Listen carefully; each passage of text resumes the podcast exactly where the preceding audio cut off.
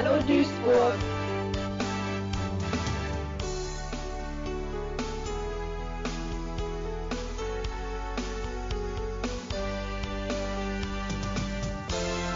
Runter vom Sofa, rein in die Stadt.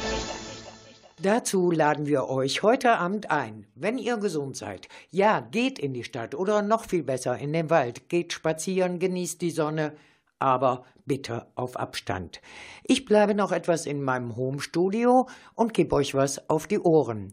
Hallo Duisburg für April. Ich bin Gabi Wessel. Guten Abend.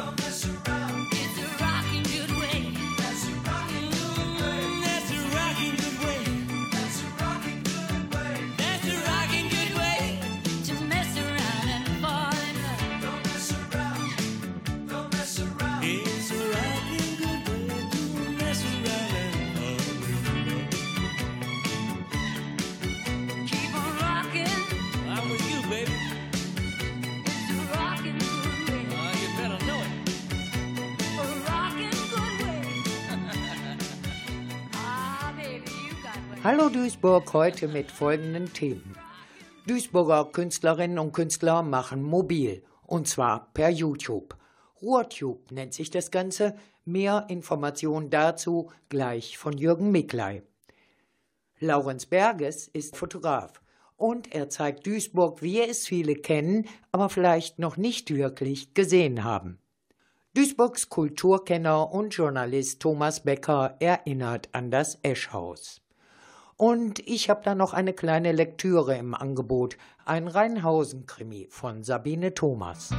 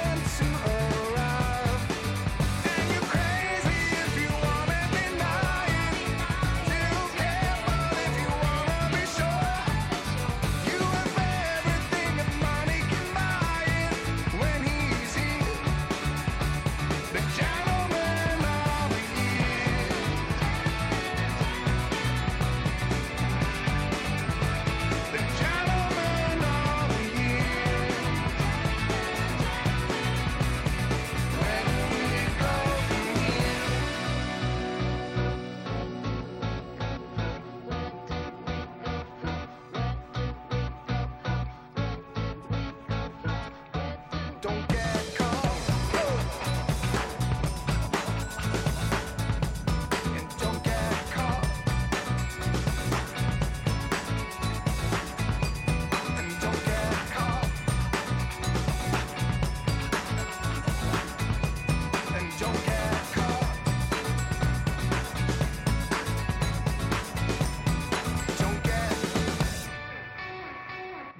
Zeiten konfrontieren uns auch alle mit neuen Bedingungen.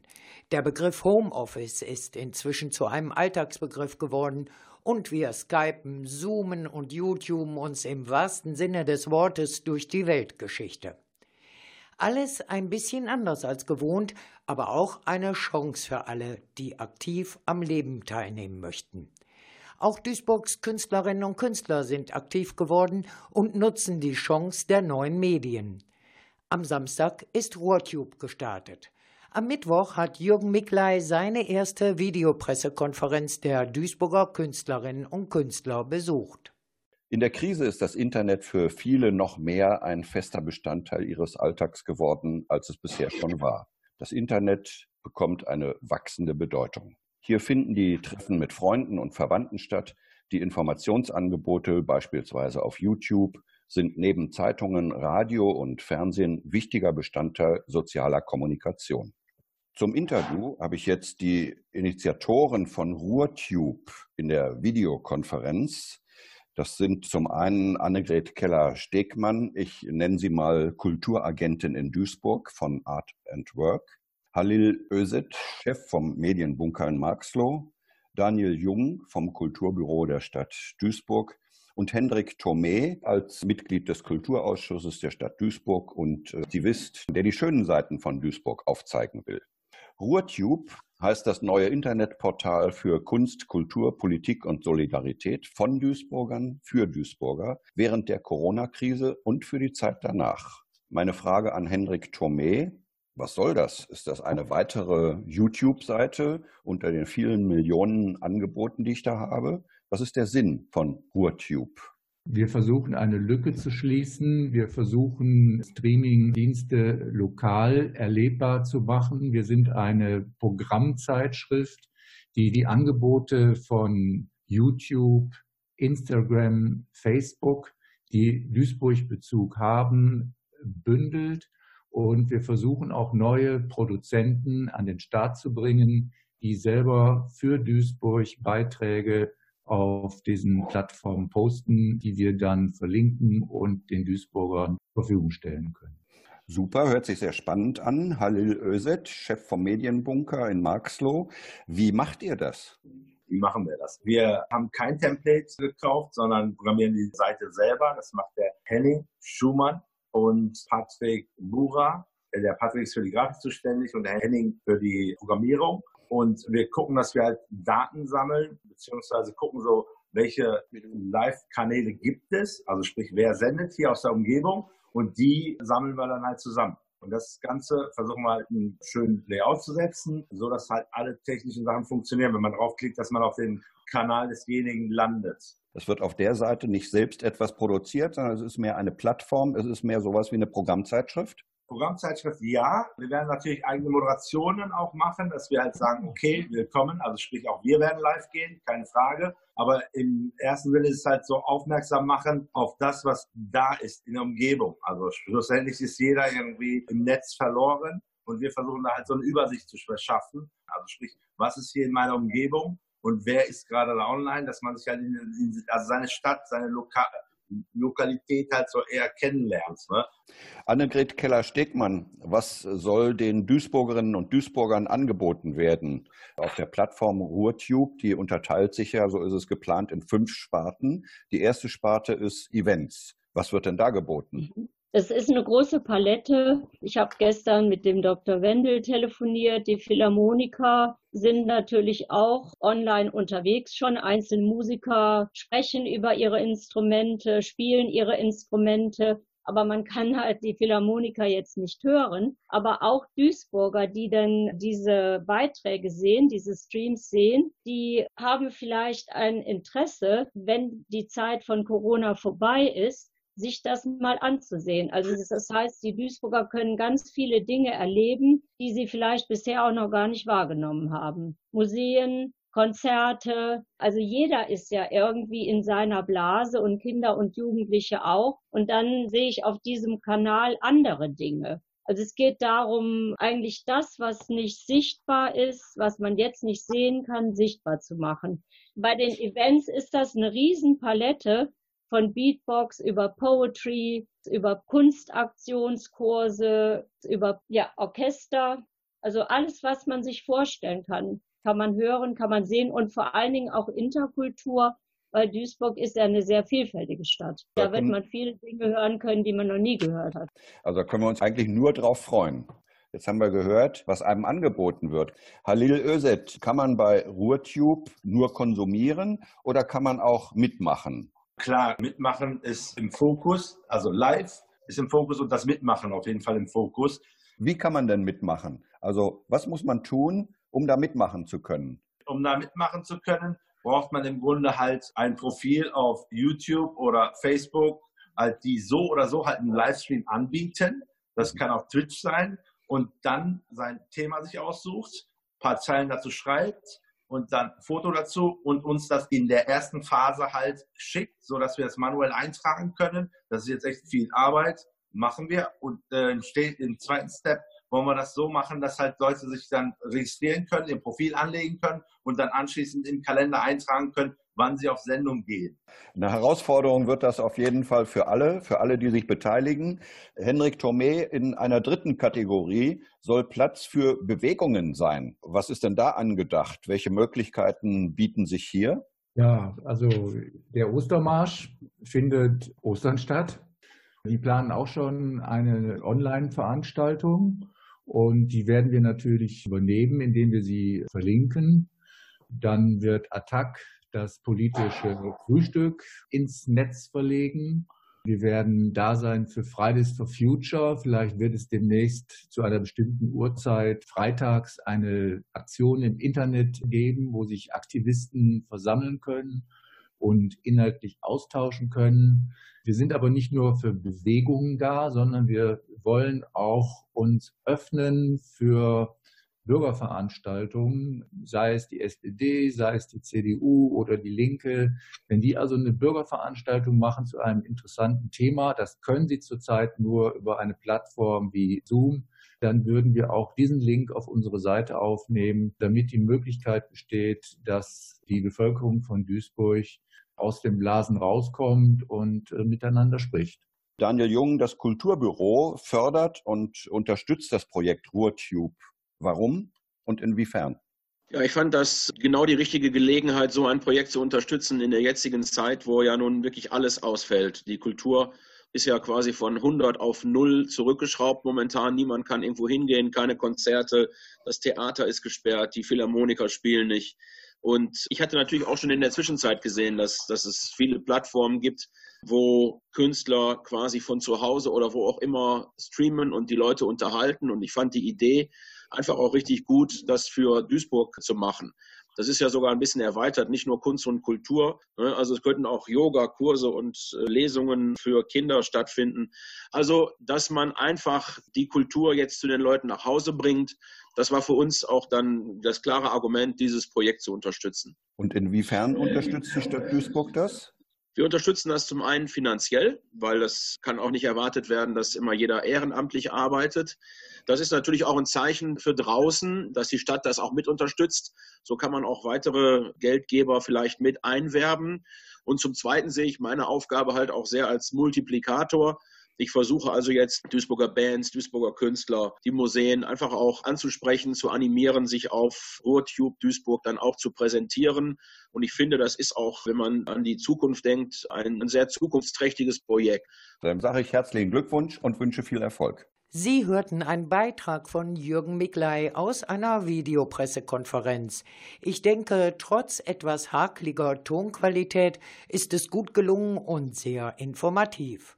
Und zwar nicht nur informativ für alle kulturell interessierten Duisburgerinnen und Duisburger, es ist vielleicht auch ein tolles Angebot für Leute, die gerne audio- oder videoaktiv werden möchten. Aber Sie merken es an den unterschiedlichen Tonqualitäten. Auch bei Videokonferenzen ist Disziplin gefragt. Soll heißen, nicht nur eine gute Technik ist von Vorteil, die Technik sollte auch gut genutzt werden. Klar und deutlich ins Mikrofon sprechen hilft schon. naja, den Tipp kann ich mir auch öfter mal anziehen.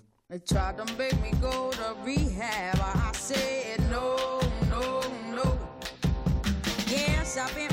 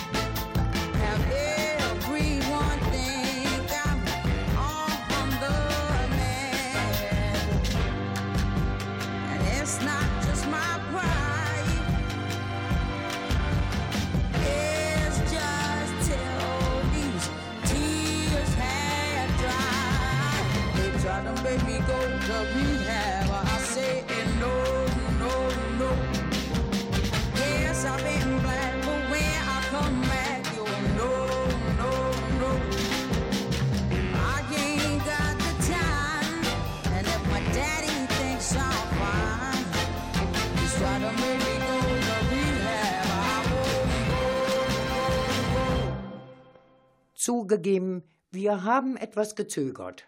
Jetzt zu einer Zeit, in der alle Ausstellungen und Museen geschlossen haben, einen Beitrag über eine Fotoausstellung senden, machten das überhaupt Sinn? Ja, nicht nur, weil der Künstler Laurenz Berges es verdient hat, dass seine Ausstellung eine hohe Aufmerksamkeit bekommt, sondern auch, und das ist die gute Nachricht, die Fotoausstellung nach der Wiedereröffnung des Museums auf jeden Fall weiterhin gezeigt wird. Und jetzt fragen Sie sich berechtigterweise, um welche Ausstellung es sich handelt. Na gut, verrate ich es mal. Und zwar um eine Duisburger Ausstellung im Josef Albers Museum Quadrat in Bottrop. Titel 4100 Duisburg, das letzte Jahrhundert. Jung Hellwig hatte das Glück, noch am letzten Tag vor der Schließung des Museums die Ausstellung zu besuchen. Längst weiß es jeder. Die einst reiche Stadt Montan, unser vom Strukturwandel gebeuteltes Duisburg, zeugt nur noch an wenigen Stellen vom Wohlstand des letzten Jahrhunderts. An vielen Stellen wurde ordentlich aufgeräumt, andernorts aber ist der Niedergang noch deutlich sichtbar. Der Fotograf Laurens Berges hat in Duisburg genau diese Entwicklung mit seinen eindrucksvollen Bildern offengelegt. Er war über Jahre hinweg in der Stadt unterwegs, insbesondere im nördlichen Stadtgebiet zwischen Ruhr und Rhein. Beek, Lahr, Bruckhausen oder Marxloh, überall fand er Hinweise auf Geschichten, die vom Wohlstand bis zum Verfall erzählen. Für Laurens Berges ist dies jedoch nicht etwa ein Makel. Ja, Duisburg ist sehr vielfältig und das Stadtbild äh, erzählt sehr viel. Man spürt und man sieht, dass die Stadt eben im Niedergang sich befindet. Und vielleicht fängt sie sich ja auch wieder. Aber ähm, das spürt man, wenn man da durch die Straßen läuft. Diese Atmosphäre wollte ich irgendwie äh, thematisieren, dieses Entleerte. Und hervorgebracht hat seine Arbeit eine ganz besondere Sicht auf den Verfall. Besser gesagt, auf die Schönheit, die diesem Verfall innewohnen kann. Berges fotografiert seine Objekte nicht einfach, schon gar nicht digital. Er fotografiert analog. Ja, die Kamera ist, ähm, mit der habe ich eigentlich all meine Serien fotografiert. Das ist eine Plattenkamera, ermöglicht ein sehr konzentriertes Arbeiten und oder erfordert ein sehr konzentriertes Arbeiten, besser gesagt, und auch eine gewisse Ruhe. Und ähm, da habe ich mich äh, sehr vertraut mitgemacht mit der Kamera. Ich weiß nicht, die habe ich glaube ich seit 30 Jahren. Für die weniger erfahrenen Zuhörer sei erwähnt, eine Plattenkamera kann man sich etwa so vorstellen, wie man es schon in Filmen gesehen hat. Die Kamera steht auf einem mannshohen Stativ und der Fotograf verschwindet mit seinem Kopf unter einem schwarzen Tuch hinter dem Apparat. Dann beginnt die Aufnahme. Und zwar genau die eine und muss erst noch im Fotolabor entwickelt werden, um beurteilen zu können, ob sie etwas geworden ist. Deshalb fotografiert Laurens Berges auch sehr bewusst und nicht wahllos. Es ist auch so, dass ich jetzt auch nicht die ganze Zeit dann äh, darüber nachdenke, ständig, kann ich jetzt ein Bild machen? Wann kommt das nächste Bild? Sondern ich versuche mich wirklich so äh, auf die Situation einzulassen, mir alles anzuschauen. Und die Fotografien, die dabei entstehen, sind zurzeit im Josef Albers Museum Quadrat in Bottrop zu sehen unter dem Titel 4100 Duisburg, das letzte Jahrhundert. Okay, das Museum ist vorübergehend Corona-bedingt geschlossen aber die Ausstellung, ursprünglich geplant bis zum 3. Mai, wird auf jeden Fall verlängert, wie das Museum bereits mitgeteilt hat. Ich hatte es noch vor der Schließung in die Ausstellung geschafft und mit ein paar Besuchern über ihre Eindrücke gesprochen. Ja, es ist, also als Fotograf ist es sehr, sehr eindrucksvoll, aber das, was man sieht, ist natürlich sehr traurig. Ja, ja, es sind ja viele Detailaufnahmen, die können in vielen Städten sein. Nur vieles ist halt auch typisch, ja. dass es so Ruhrgebiet ist. Ob es jetzt speziell Duisburg ist, kann man nicht immer genau sagen. Ich finde die Details sehr, sehr gut ausgewählt. Aber man kann ja jetzt bei vielem nicht sagen, das ist jetzt wirklich einzig Duisburg. Ich bin äh, sehr angetan davon. Es weckt auch durchaus Erinnerungen an meine Kindheit. Ich bin im Ruhrgebiet aufgewachsen, komme heute aus Düsseldorf, also an, andere Welt. Äh, aber äh, ich bin im Ruhrgebiet aufgewachsen und habe teilweise natürlich solche Siedlungen kennengelernt. Nee, weckt Erinnerungen und es strahlt eine unglaubliche Melancholie aus und natürlich irgendwo auch eine Trauer um das, was da vergangen, ja. was kaputt gegangen ist in den, in den letzten 30, 40 Jahren. Ich habe nur gedacht, ähm, solch eine Ausstellung würde von der Stadt selbst niemand in Duisburg zeigen, weil in Duisburg immer nur die Leuchttürme gezeigt werden für alle anderen. Dann will ich mal hoffen, dass diese Besucherin kein Recht behält und wir Berges Fotografien später auch noch in Duisburg betrachten können. Das Interview mit Laurenz Berges stellten freundlicherweise die Kollegen der Westart-Redaktion des Westdeutschen Rundfunks zur Verfügung. In der Mediathek von Westart finden Sie auch den vollständigen Filmbeitrag zur Ausstellung von Laurenz Berges. Und solange diese Ausstellung noch oder wieder in Bottrop geöffnet ist, empfehle ich Ihnen einen Besuch im Museum Konrad. 41 Duisburg, wie unsere alte Postleitzahl.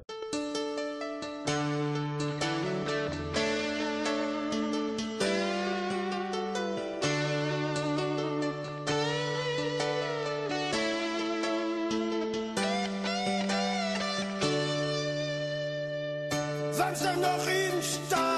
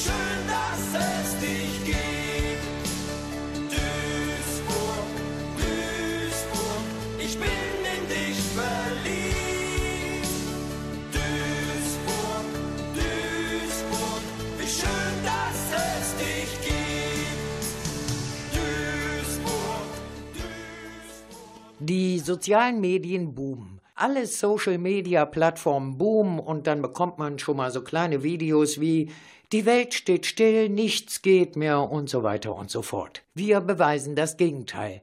Nein, die Welt steht nicht still, Duisburg steht nicht still und die Welt dreht sich weiter und auch die Themen gehen weiter. Sie werden jetzt nur anders kommuniziert. Auch die aktuelle Diskussion über ein soziokulturelles Zentrum in Duisburg geht weiter. Und viele zugegeben etwas ältere Duisburgerinnen und Duisburger erinnern sich gerne an das legendäre Zentrum Eschhaus an der Niederstraße. Die Hippie-Kultur, die Rockkonzerte und die harten politischen Debatten bleiben unvergessen. Auch Thomas Becker hat sie noch auf dem Schirm und erinnert sich gerne an diese wilden Zeiten. Man mag nicht an einen Zufall glauben. Das geplante soziokulturelle Zentrum Stapeltor 6 ist von der Adresse des legendären Zentrums Eschhaus an der Niederstraße nur wenige hundert Meter entfernt. Auf dem Grundstück des am 1. Juli 1987 abgerissenen Eschhauses erinnert nichts mehr an jene wilden Zeiten, in denen die Freaks aus der Duisburger Szene ihr ehemaliges Textilfabrikgebäude liebten und die Nachbarn des Hauses laute Rockkonzerte, Krawallpunker und den süßen Duft des gelben Marokkaners fürchteten. Doch als das Eschhaus nach kontroversen Debatten und mit der Mehrheit der SPD im Rathaus am 30. Oktober 1974 als zweites freies Jugendzentrum Deutschlands ganz ohne städtische Aufsicht und verantwortliche Sozialpädagogen eröffnete, da schienen für die jungen Besucher, Musikfreunde und Tänzer goldene Zeiten angebrochen. Man war endlich unter sich. Es konzertierten ein Jüngling mit Namen Helge Schneider, Peter Burschs Bröselmaschine, ASH Pelikan, die Band Aus und die gesamte Duisburger Musikszene. Im kommenden Sommer ist es 33 Jahre her, dass der Abbruchbagger das Eschhaus dem Erdboden gleichmachte. Im neu konzipierten Innenhafen hatten diese kreativen Störenfriede keinen Platz mehr.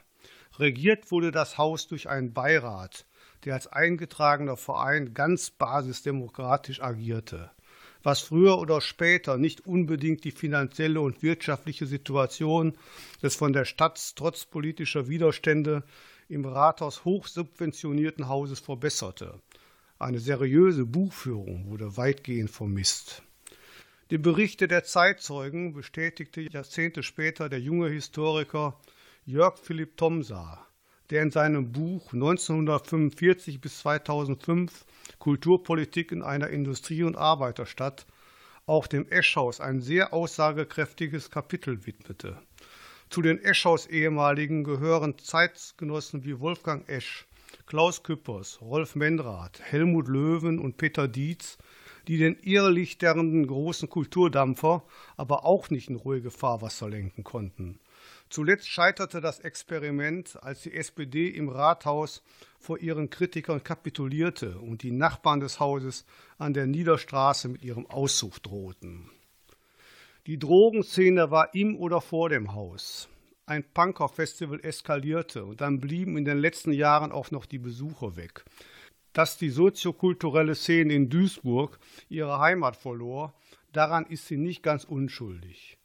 Die Stadt hatte den Eschhaus-Freunden dann vergeblich eine Kneipe auf dem Kupferhüttengelände oder den alten Schlachthof in Hamburg angeboten. Alibi-Vorschläge? Man darf gespannt sein, was aus den stolzen Plänen für das alte Dächergebäude am Stapeltor 6 wird, mit dem die junge Duisburger Szene ganz in der Nähe des alten Eschhauses eine neue Heimat finden könnte.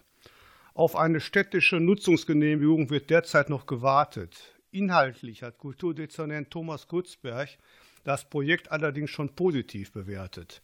Die Enkel der roten Eschhaus-Großväter haben die Hoffnung nicht aufgegeben.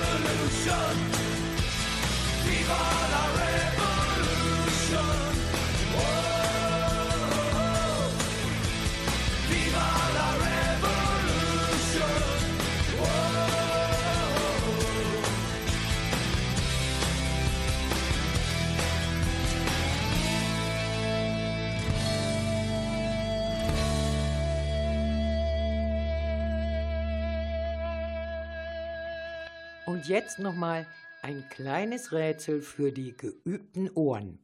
Hören Sie, was das ist? Überraschung, in meinem nächsten Beitrag geht es nicht um Internet, neue Medien oder Social Media, sondern ganz schlicht und einfach um ein Taschenbuch. Ein echtes Buch zum Anfassen, Blättern und Eselsohren knicken.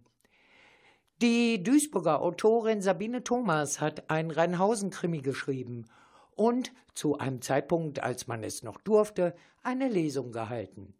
Und ich habe nicht nur in dem Buch geblättert, sondern ein alter Schmerz, so der Titel, gelesen. Sabine Thomas lebt in Duisburg-Rheinhausen. Nein, falsch. Sabine Thomas lebt nicht einfach nur in Rheinhausen, sie hat sich Rheinhausen gänzlich verschrieben und über ihren Stadtteil geschrieben. Einen Rheinhausen-Krimi. In diesem Krimi hat Sabine Thomas ihren Stadtteil detailliert beschrieben. Ein Stadtteil im Wandel der Zeit. Rheinhausen ist Sinnbild dafür. Diese Metapher verzeichnet Thomas auf drei zeitlichen Ebenen. Wir haben einmal die Zeit nicht lange nach der Errichtung der Villen und Errichtung auch der nahegelegenen Arbeitersiedlung. Das ist die Zeitebene 1913 und 1914, unmittelbar vor Ausbruch des Ersten Weltkriegs. Und dann haben wir die Zeit, als der Niedergang der Krupp-Hüttenwerke eingeleitet wurde, als die Schließung verkündet wurde und die großen Aktionen, Demonstrationen hier begannen. Das ist die zweite zeitliche Ebene, die wir haben. Und dann haben wir natürlich in der Jetztzeit einen Mord.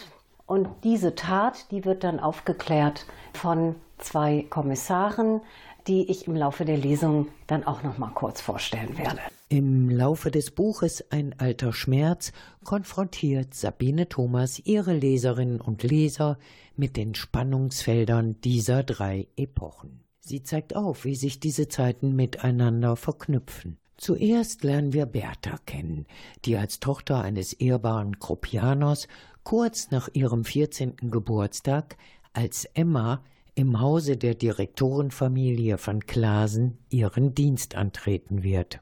Nicht ganz freiwillig, wie Sabine Thomas beschreibt. Und nun war es Zeit, die Familie zu verlassen und die erste Stelle anzutreten.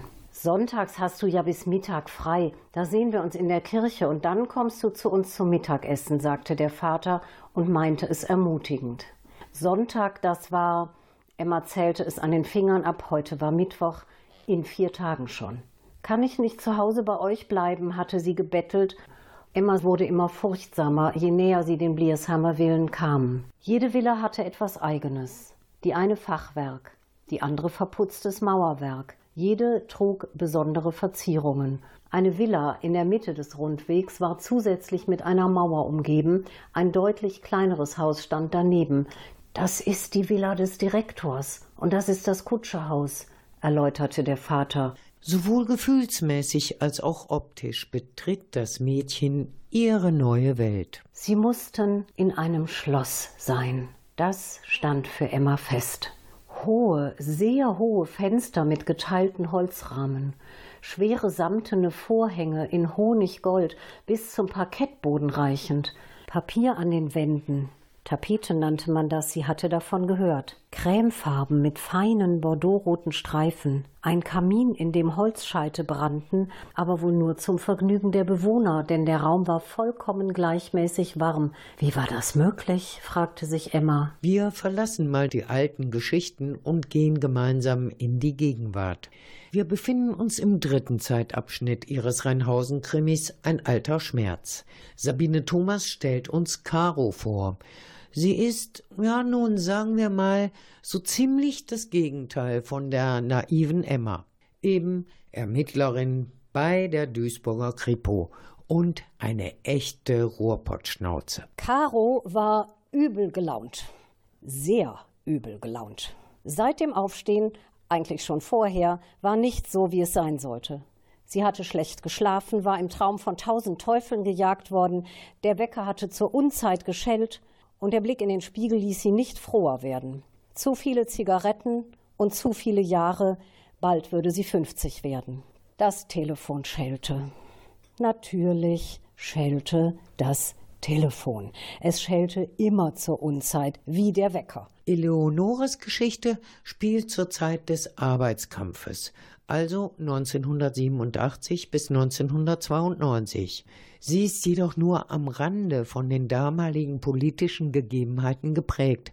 In erster Linie, sagen wir mal, eine Liebesgeschichte.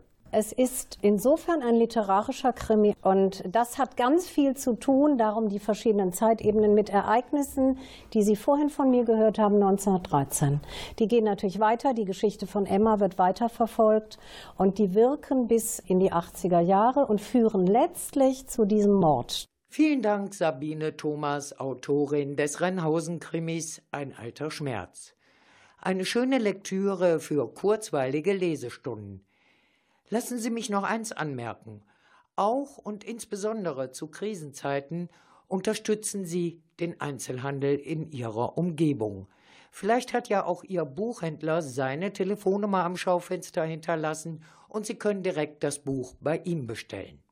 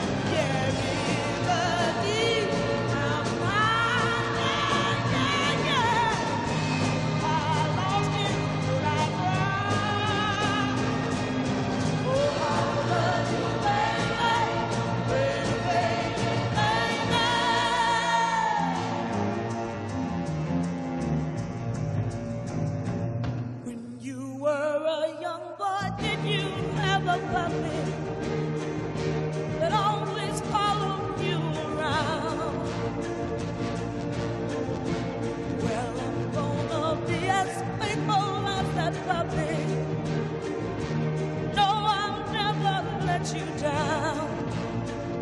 Cause it don't.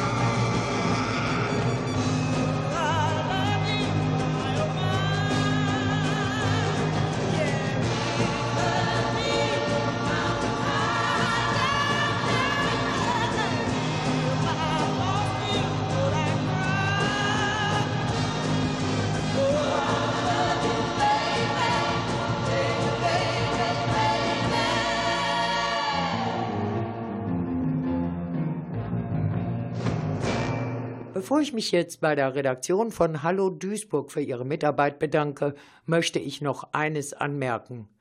Es ist sicher keine leichte Zeit, aber wir können uns die Zeit erleichtern. Wir hoffen, dass wir mit dieser Sendung einen kleinen Beitrag dazu leisten konnten. Ich möchte auch allen danken, denen zu Recht in den täglichen Medien gedankt wird.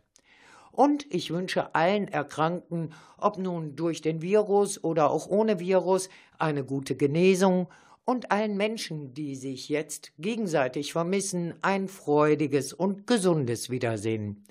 Und hoffe, dass wir uns auch im Mai alle wieder hören wenn es heißt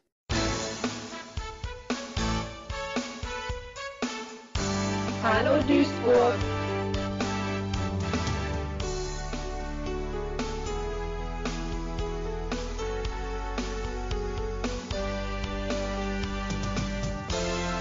Runter vom Sofa, rein in die Stadt. Oder noch besser an den See, in den Wald mit sozialem Abstand und Schutz für unsere Gesellschaft. Sie hörten eine Sendung aus dem Homeoffice des Medienforums Duisburg. Mit besten Dank an Thomas Becker, Jürgen Hellwig, Jürgen Mickley und Sigmar Wirwig.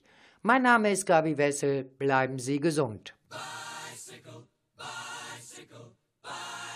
I want to ride my bicycle, bicycle, bicycle. I want to ride my bicycle. I want to ride my bike. I want to ride my bicycle. I want to ride it where I like. You say black, I say white. You say bar, I say bite. You say shark, I say him. And Jaws was never my scene, and I don't like Star Wars. You say Rose, I say Royce. I say, Lord, I said, Christ, I don't believe in Peter Pan, Frankenstein, or Superman.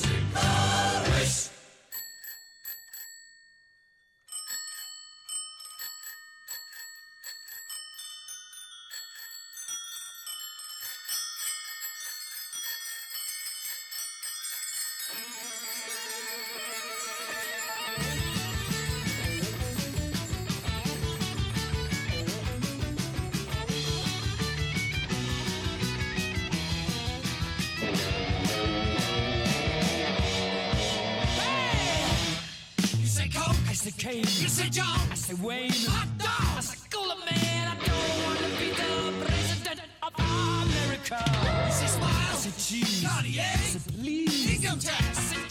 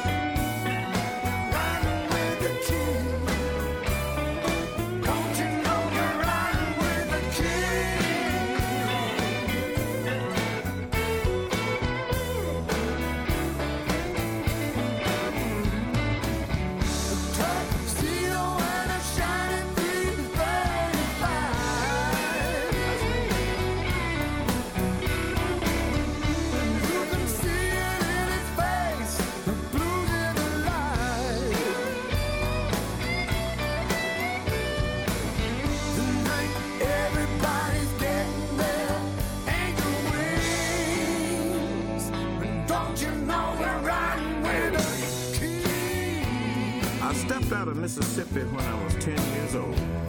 With a suit cut sharp as a razor and a heart made of gold. I had a guitar hanging just above waist high, and I'm gonna play this thing until the day I die.